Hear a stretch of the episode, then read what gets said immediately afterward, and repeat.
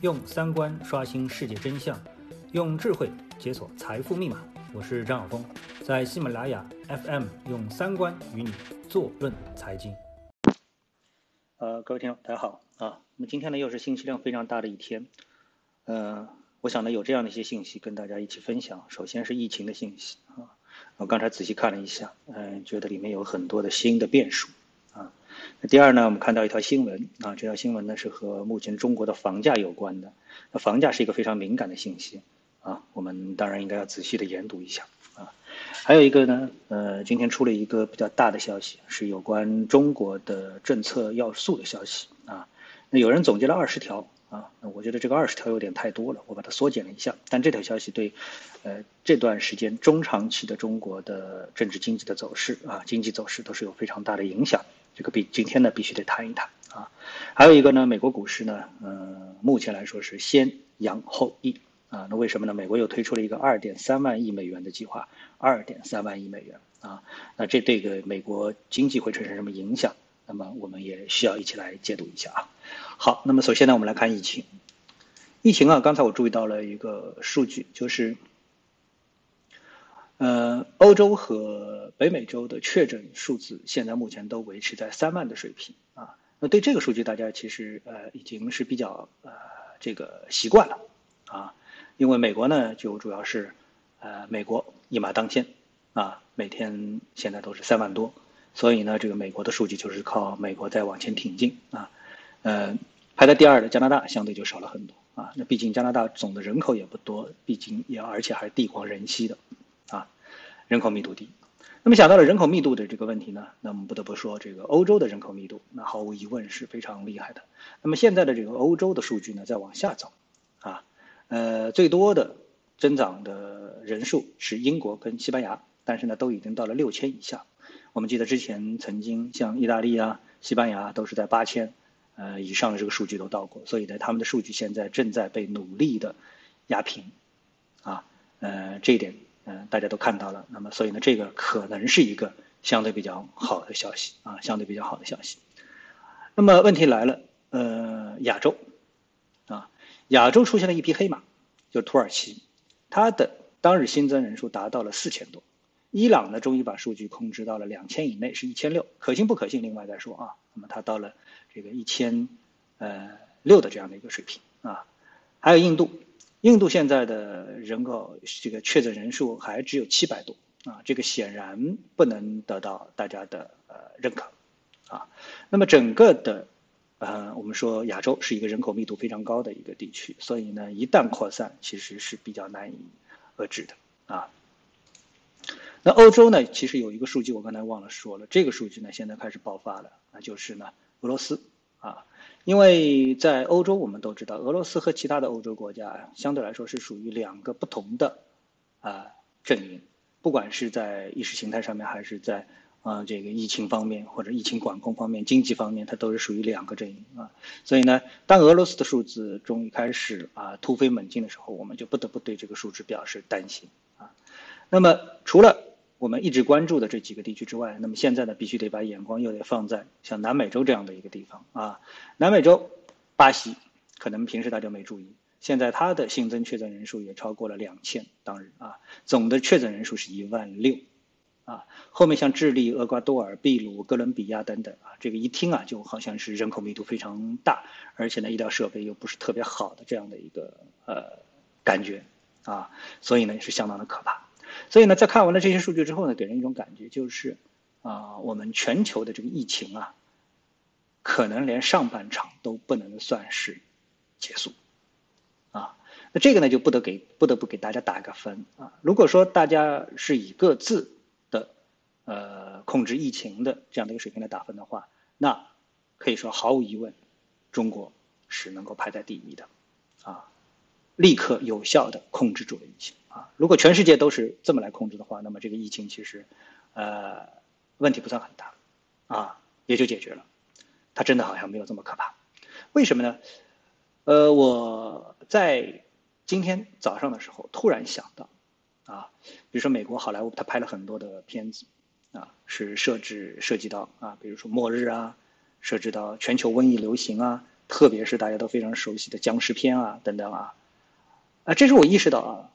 就是所有写科幻片的写科幻的人在写这种灾难片的时候，他都有意无意的忽略了一个因素。啊，这个我觉得和编辑是有关系的，编和这个编导，就是大部分编导他都是艺术学院毕业的，他有丰富的这个呃，可以说这种情感啊因素，但是他对经济这方面不是太重视，特别是在欧美啊，他们的福利制度可能比较好，所以对经济来说就更不重视啊，不像中国人特别想挣钱，所以你做个小老板啊，他炒个股票啊，所以对经济特别的敏感，他们其实不敏感，所以他们在写这个灾难片的时候，他们啊把这个百分之九十五的力气都花在。灾难的啊，这个场景的描述上面啊，一下子死多少万人啊啊，然后这个大家然后就啊，那么大家其实都不考虑，就是在这个灾难的过程当中，其实它是两个两条线同时并行前进的，一个是灾难本身啊，呃，比如说啊，我们说这个新冠啊病毒，另外一个呢就是经济啊，大家时时刻刻都一直在担心复工不复工啊，人们是不是会饿死，经济是不是会衰退，是不是？一九二九年啊，大萧条以来的一次更大的萧条等等，大家在一直考虑这个问题。但是你在真正的好莱坞的灾难片当中，其实是不考虑这个问题的啊，上来直接人口消灭到百分之八九十啊，大家就不考虑了啊啊，这个行星撞地球啊，还是次级倒转啊，火山大爆发啊，二零一二啊啊，这个大海啸啊等等，不考虑这些问经济的问题，因为一下子就把人给干掉了，对不对？丧尸片你逃都来不及，还考虑经济吗？啊啊，迅速的感染。啊，对不对？所以呢，这个问题其实经济的啊，这个灾难问题实际上是灾难当中，呃，在某个阶段啊，是更为重要的一个考虑的因素。所以现在我觉得啊，疫情啊，可能知道上半场都不能说是结束啊，很多的地区包括州，像亚洲、南美洲、非洲、大洋洲，可能都只是在走上半场的上半场啊，这点就比较可怕了。呃，这是关于疫情啊，已经说的比较多了。好，呃，当然这要有一个结论啊，这个结论就是没有这么快，啊就能够抛弃对疫情的分析，啊和重视啊，呃，第二个因素呢，呃，第二个消息呢，我们来看一下啊，今天呢，有条新闻啊，这个很隐蔽，虽然是红字啊，但是很隐蔽，就深圳南山区住建局啊，嗯，他说，呃，发布一个消息，就是严禁恶意炒作哄抬房价。啊，深圳市南山区住房和建设局发布关于严禁恶意炒作、哄抬房价、维护房地产市场平稳的通知。啊，通知指出，近日呢收到了相关投诉，反映个别中介从业人员涉嫌恶意炒作、哄抬房价。对此情况，南山区住建委高度关注，主管部门将联合相关执法部门严格依法查处。啊，我们知道，在中国很多消息啊，你要嗯，要要么反过来看，啊。要么就是呃，这个观其行，听其言，总之你要穿透，啊，它到底提供了你一个什么样的一个信息？我们都知道，在这个疫情的过程当中，大家又觉得经济衰退。那经济衰退呢？一般情况下，我们之前啊，我也跟大家说过，就零八年次贷危机的时候，啊，我朋友在澳大利亚啊，这个澳币也跌，然后呢，澳洲的房价也跌，啊，那这个呢是和经济衰退，零八年次贷危机所引起的经济衰退，它是相。吻合的啊，这是一个正相关的关系啊，这是合理的、有逻辑的。那么如果反过来说，经济越差，房价越涨，这其实本身是反逻辑的啊。但是在中国呢，这又是合乎逻辑的啊。为什么呢？因为我们都知道啊，为了应对这个危机，我们一定会推出宽松的货币政策。零八年的四万亿就是如此啊，然后迅速的房价就涨了百分之五十，短期内就涨了百分之五十，对不对？然后到了现在。啊，这个过程当中还炒还涨了几波，对不对？我们就不去啊这个细研了，到底当中，呃仔细研判到底当中出了什么问题啊？总之大家留下的最深刻的印象就是四万亿是不是房价大涨了一把，啊，然后呢这次呢我们看到啊轮到疫情了，那么我们的货币宽松的力度啊以及未来可预期的力度都会远远超过零八年，啊，因为很显然美国已经超过了它零八年的力度，对不对？啊，所以在这种情况下面，货币的宽松它会带来什么？它会带来通胀，啊，那么这个通货膨胀到底到什么程度，我们不知道。但是大家会第一反应就是去买入保值的资产，什么呢？肯定就是房子。那你说，呃，经济危机啊也好，还是货币宽松、通胀也好，会不会迎来社会的不稳定？哎，这点我觉得就中国而言，你倒一点都不用担心，啊，我们看到疫情尽管是在中国开始的啊，那中间大家也啊沮丧过啊，失望过，绝望过啊，这个努力过，对不对？最终我们在我们的范围内控制住了疫情。其实我们的啊，你第一对社会的感觉是什么？就是我们的人民经过了这次疫情之后，空前的团结，三观空前的一致啊。某个阶段是撕裂的，但是到最终绝大部分他们是同意，就是现在全世界最稳定的国家就是中国。所以有一个稳定的政治和经济的环境，不管这个经济是往下走的还是如何啊，有一个稳定的环境，我们说没有这种不确定性，加上货币政策的宽松，房价上涨，那就是一个大概率的事件啊，这是一个客观规律啊。当然，在这个过程当中，政府这个相关职能部门要求或者说是出一些政策来压制一下房价，我们也是完全可以理解的啊。但这个就看你自己个人的判断了，到底哎你的判断是涨还是跌？啊，显然现在各方面的因素偏向于有利于房地产的价格、房价的价格，不会这么容易啊就走这个被控制住的这样的一个道路。好，那接下来呢，我们谈今天比较关注的第三个消息，就是什么呢？中共中央、国务院关于构建更加完善的要素市场化配置体制机制的意见。呃。这条消息，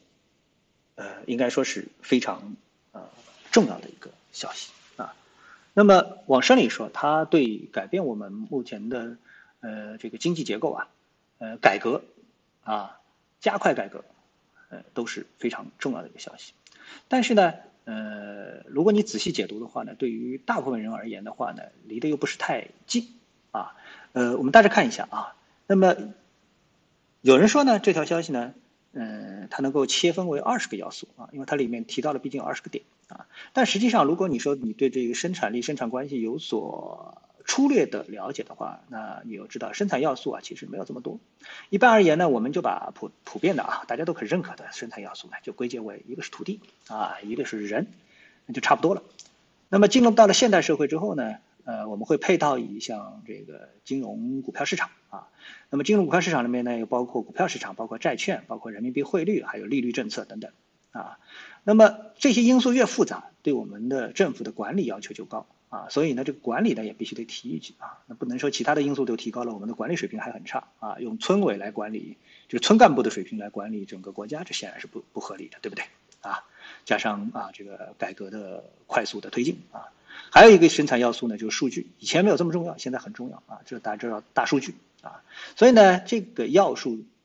呃，市场的配置呢，主要就包括这三方面啊，五个方面啊，我大致总结一下啊。那么其中最重要的方面呢，可能就是第一个土地啊，土地要把土地呢进行一个市场化。那么这个市场化呢，就带来了一种不可变的啊、不可测的一些变数啊。那这里面呢，谈到了一些土地的不同性质的土地的合并，然后呢，把这个土地进行一个市场化，特别是什么呢？是把跟农民有关的啊，农村的这个用地啊，呃，进行入市啊，那这是一个非常大的啊一个影响。那你要知道，呃，我们的这个房价啊，呃，说是市场化，其实呢，它里面的地价是呃国家控制的。啊，那么在整个的房价当中，地价构成了非常重要的部分。所谓的土地财政，土地财政都是通过卖啊这个嗯土地来维持地方政府的运营啊。那么如果土地供给增加了啊，而且这个土地呢，如果说它原来呢就是农村土地，它并不是属于严格意义上的所谓国家国土啊，国家拥有的土地是农村是村拥有的土地。那这样的话呢，这部分的交易的。税收可能对政府还是有利的，但是呢，对于直接收入而言呢，可能就会对当地政府来说不是特别的有直接的关系啊。当然这方面我不是专家啊，我只是在推导啊。那么如果说我推导的问题出现了很多比较模糊的地方，那正说明这个政策它的弹性非常大啊。然后呢，对房价，我们知道中心城市啊这样的一个房价它影响不会很大，北上广深啊它的房价可能还是依然坚挺，甚至于我们说了前面那个因素还继续上上涨。但是呢，呃，对于三线以后的城市啊，四线、五线、六线、七线、八线城市的话呢，那，嗯，如果说土地供给增加的话，是不是还能维持原来的房价？这个我相信大家显然是没有什么太多信心的。特别是啊，我们再加上后面的第二条的配套因素，就是什么呢？人的要素因素啊，里面特别提到了户籍制度的改革啊，我们也不用细看，所谓户籍制度改革，对于中国人而言的话呢，就是农村进进城，对吧？农村人进城啊，农民进城，呃，这是大家天然的一种动力啊。加上现在高铁又这么的发达啊，那么大家。进城的动力就更充足了，啊，那这种情况下面，那么对四五六线、七八线的这个城市的房价到底会产生什么样的影响？我想大家也就不难推导，啊，那么未来超级城市、超级大城市的出现也是可以想象的，呃，总之这样的一个政策对未来会引起相当大多的一个变数，啊，一个激活土地之后，就等于激活了一笔新的巨大的一个财富。另外一个呢，激活了人的因素，让人重新产生一种向上啊进程的这种推动力，那也是对经济的一个极大的推动因素。所以综合这样方面来说的话，这个政策对中国经济未来的影响可能是非常巨大的啊，非常巨大的。好，那么我们再来谈第四个要素。啊，第四个要素我就不去呃验证了啊，我看到差不多，美国是提出了一个二点三万亿美元的新的贷款计划啊，又是以万亿美元计啊。所以这个政策推出之后呢，对于今天的美国股市是出现了短线的拉升的这样的一个推动，然后呢，现在又开始回调，呃，我感觉，嗯，美国的呃政策啊，在短期内差不多应该是有一点枯竭了，啊，应该是有点枯竭了，呃，如果说直面整个经济的话，那么目前无论是宏观经济还是企业经济都是处于比较压力很大的这样的一个阶段，啊。嗯，所以呢，呃，在经过了整个美股的百分之五十的差不多反弹，就是下跌到现在啊，反弹已经有百分之五十了，你知道吗？就在我之前做节目的时候，我跟大家说这是个抄底的机会啊，就到现在指数都已经涨了百分之五十了啊。嗯，那么我们说啊，这个可能现在啊上涨的压力会逐渐的显现出来啊，这个呢也跟大家分享一下我大致的一个观点，但是中长期还是看好。啊，我觉得中长期还是看好，因为美国的股票啊，它是一个成分指数啊。好，那么今天的节目呢，就跟大家聊到这里啊，下次的节目时间再见。